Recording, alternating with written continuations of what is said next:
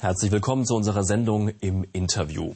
Steuern, Geldpolitik, Finanz- und Kapitalmärkte. Finanzen stehen auf der politischen Agenda naturgemäß ganz weit oben. Denn es ist vollkommen klar, ohne Geld läuft in einem Staat nichts. Für alle wesentlichen Politikfelder gibt es im Deutschen Bundestag einen entsprechenden Ausschuss. Und über die Arbeitsweise und die aktuellen Themen des Finanzausschusses spreche ich jetzt mit der Ausschussvorsitzenden Ingrid Arndt-Brauer. Herzlich willkommen. Schön, dass Sie da sind. Vielen Dank. Finanzen, das ist erstmal ein sehr allgemeiner, globaler äh, Begriff. Womit beschäftigen Sie sich im Finanzausschuss konkret? Wir beschäftigen uns mit den Einnahmen des Staates. Wir sorgen hoffentlich für ein gerechtes Steuersystem. Wir regulieren Finanzmärkte und wir schauen auf die Banken. Mhm. Eine Ausnahme bildet aber die Haushaltspolitik. Ja. Inwiefern? Der Haushaltsausschuss, das ist anders wie in der Kommune, da gibt es meistens einen Haupt- und Finanzausschuss. Wir haben hier den Finanzausschuss für die Einnahmen und den Haushaltsausschuss für die Ausgaben. Das heißt, was wir mühevoll einnehmen, gibt der Haushaltsausschuss dann hoffentlich genauso mühevoll aus. Mhm. Jetzt dominieren ja derzeit Finanzthemen die äh, politische Agenda, Euro-Stabilisierung, Stabilisierung der Finanzmärkte. Immer wieder Griechenland taucht auch, auch auf in den Schlagzeilen. Hat aus Ihrer Sicht die Arbeit im Ausschuss zugenommen in der Vergangenheit? Äh, die hat schon in der letzten Legislaturperiode zugenommen. Also wir hatten sehr viele Sitzungen in der letzten Legislaturperiode. Wir haben jetzt äh, circa 40 Sitzungen, so ich sag mal in der Halbzeit.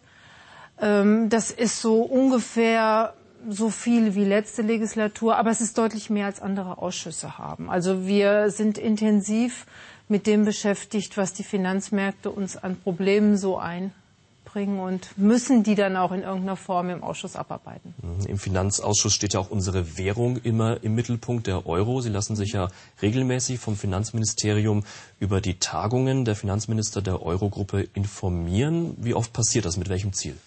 Die tagen ungefähr ähm, alle vier Wochen. Wir haben zwei Sitzungswochen im Monat.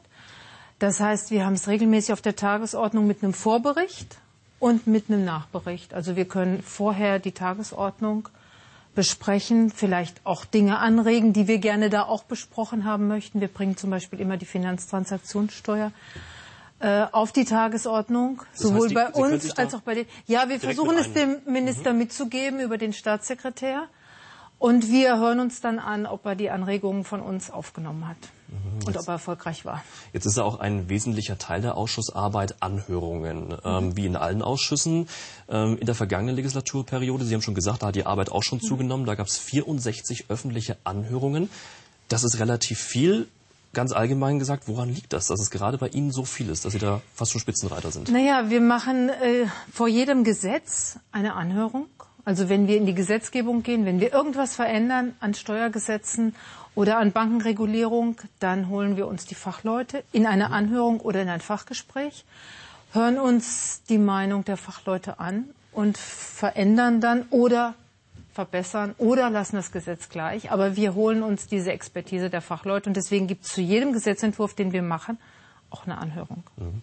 Sprechen wir über die aktuellen Themen bei Ihnen mhm. im Ausschuss. Sie beschäftigen sich zurzeit mit der finanziellen Entlastung für Bürger, der steuerliche Grundfreibetrag und äh, die Leistungen für Kinder sollen erhöht werden. Das plant die Bundesregierung. Was sieht dieser Gesetzentwurf konkret vor?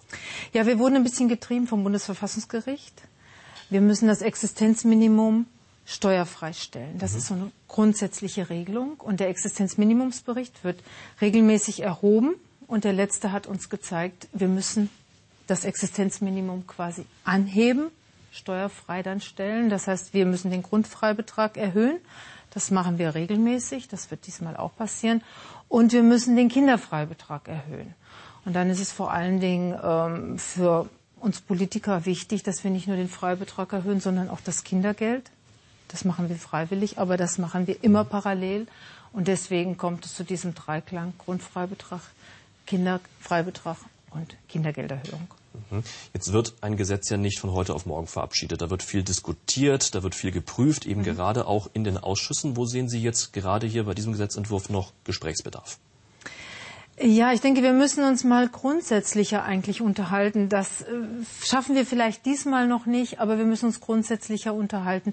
Wie entlasten wir Familien? Kommt es wirklich bei den Familien an, die es brauchen? Brauchen wir vielleicht andere Instrumente?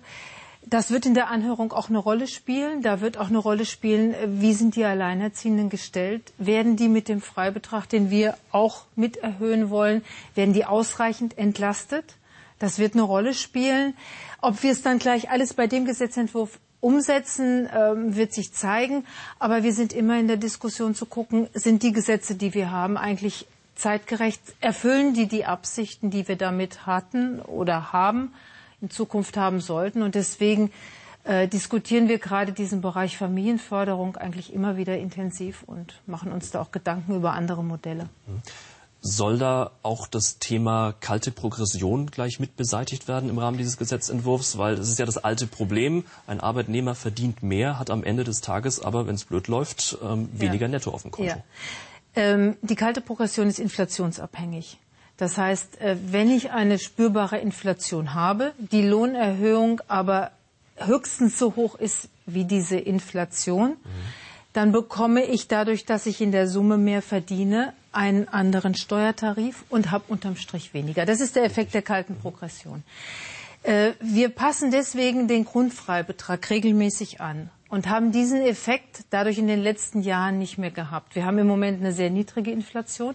Wir passen den Grundfreibetrag jetzt wieder an und werden damit auch gleichzeitig die kalte Progression für diese Periode, für die nächsten Jahre beseitigen. Aber wir müssen das regelmäßig machen, weil äh, die Inflation, wenn sie mal steigt, natürlich diesen Effekt wieder produziert. Also wir können nicht ein für alle Mal jetzt die kalte Progression abschaffen, aber wir werden das Problem damit für die augenblickliche Zeit lösen. Mhm.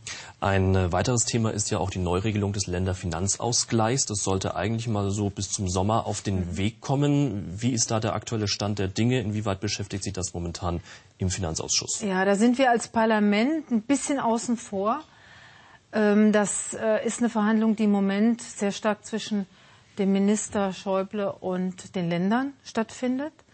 Wir begleiten das, wir fragen regelmäßig nach, mhm. aber wir sind im Moment noch nicht an so einem Punkt, wo das Parlament jetzt aktiv in die Verhandlungen eingreift oder aktiv schon irgendwas abstimmen musste. Also im Moment sind die noch am Verhandeln und wir lassen uns berichten. Mhm. Was glauben Sie, wann wird das der Fall sein, dass Sie sich da auch mit beschäftigen, tiefer beschäftigen? Äh, ich hoffe, dass es noch dieses Jahr passiert. Es gab ja Optimisten, die wollten das schon letztes Jahr im Dezember geregelt haben. Ich hoffe, dass wir es dieses Jahr regeln können. Mhm. Stichwort Erbschaftssteuerreform. Auch äh, das Thema taucht immer wieder in den vergangenen Monaten in den Schlagzeilen auf. Mittelständische Betriebe laufen zum Teil Sturm dagegen. Warum? Woran liegt das? Naja, also wir wollten das Thema eigentlich gar nicht anfassen. Wir hatten ja gedacht, wir haben eine vernünftige Lösung. Wir haben also die Betriebe, die Arbeitsplätze erhalten, von der Erbschaftssteuer freigestellt. Das war eine gute Regelung in unseren Augen. Jetzt hat uns das Verfassungsgericht aber ein Urteil präsentiert, äh, wo ungefähr äh, drin steht, das ist eine Überprivilegierung. Und wir müssen da was ändern. Das heißt, wir müssen also gucken, äh, wie bedürftig ist dieser Betrieb, in welcher Situation ist der Erbe, dem das zufällt, ähm, sind die Verschonungsregeln ausreichend oder nicht. Und da sind wir im Moment in der Diskussion. Vor allen Dingen große Betroffenheit bei Familienbetrieben. Da wird ja normalerweise vererbt. Andere sind nicht betroffen, auch private Erben die keinen Betrieb zu vererben haben oder erben werden, sind nicht betroffen. Das packen wir gar nicht an. Aber wir werden eine Regelung finden müssen, weil das Bundesverfassungsgericht uns auch eine Deadline gegeben hat. Bis Mitte nächsten Jahres müssen wir eine Regelung finden. Und wir sind im Moment dabei, Stellungnahmen zu sammeln, uns mit Leuten zu unterhalten, die betroffen sind, die uns Anregungen geben, auch mit Wissenschaftlern und versuchen da natürlich jetzt eine verfassungsfeste Regelung hinzubekommen. Wir waren schon dreimal damit vom Verfassungsgericht, also ein viertes Mal, das wäre wirklich nicht also, wünschenswert. Also heißt, Sie sprechen dann auch konkret mit eben Familienunternehmen? Ja, ja also ganz konkret. Wir werden angesprochen von denen, mhm. wir werden mit Stellungnahmen teilweise auch versorgt, wo also Einzelfälle aufgeführt werden, wo wir dann sagen, okay, das kann jetzt nicht der Maßstab sein, dieser Fall, aber grundsätzlich ist es natürlich eine Betroffenheit, die wir berücksichtigen müssen. Also Wie wir sind im Moment. Da? Wie ist die Stimmung da? Wie nehmen Sie das wahr? Äh, bei den Familienunternehmen, gerade bei den Großen, ist die Stimmung nicht so gut, weil die eine Betroffenheit spüren, die wir so gar nicht spüren, weil wir sagen, also so schlimm wird es nicht werden. Wir wollen das Aufkommen ja nicht erhöhen. Wenn die ihre Befürchtungen alle hochrechnen, dann hätten wir ein Aufkommen, das wäre das zigfache von dem, was wir jetzt haben. Das wäre für den Staat vielleicht wünschenswert. Aber wir wollen ja nicht die Betriebe schädigen in irgendeiner Art und Weise. Das heißt, wir wollen eigentlich nur minimale Eingriffe, aber die müssen verfassungskonform sein. Und da sind wir im Moment noch am Austarieren.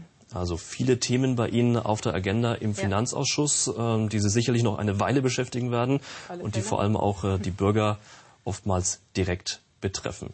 Vielen Dank, Ingrid Arndt Brauer, Vorsitzende des Finanzausschusses Sehr im gerne. Deutschen Bundestag. Vielen Dank. Und das war im Interview. Vielen Dank fürs Zuschauen. Auf Wiedersehen.